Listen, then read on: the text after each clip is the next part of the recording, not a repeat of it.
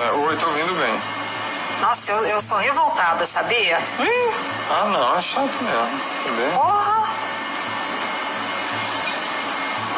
Muito chato. Eu fico pensando assim se não tá gaga, entendeu? Só pode ser, tipo Regina Duarte, né? É, mas eu acho que ali sabe o que é. Ah. Assim. Preconceito etário. Pois é, ouvimos aí um áudio da jornalista da Globo News, da Globo, né, junto com o Gerson Camarote. É um áudio vazado, no qual ninguém sabe ainda se é um telefonema, se é microfone aberto, aonde um comentário que eles estão criticando o jornalista é, Alexandre Garcia, é, ela chama ele de Gagá. E aí, quando a gente vê um, tipo de preconceito desse, né, a gente chama isso de idadismo na geriatria na gerontologia, e também de preconceito etário.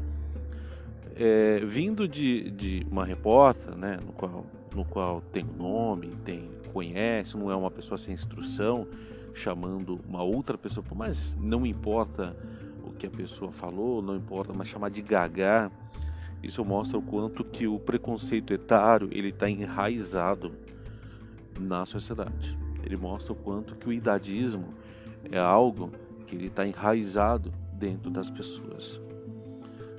E ser velho no Brasil, ser idoso, ele é algo muito difícil, porque você sofre preconceitos onde toda a sua história, ela muitas vezes ela é negada e às vezes em algum momento da vida você é chamado de gaga. Uma coisa muito importante, né, que preconceito e maledicências, como disse o próprio eh, Alexandre Garcia no seu Twitter, não tem calendário. Ele está em qualquer idade.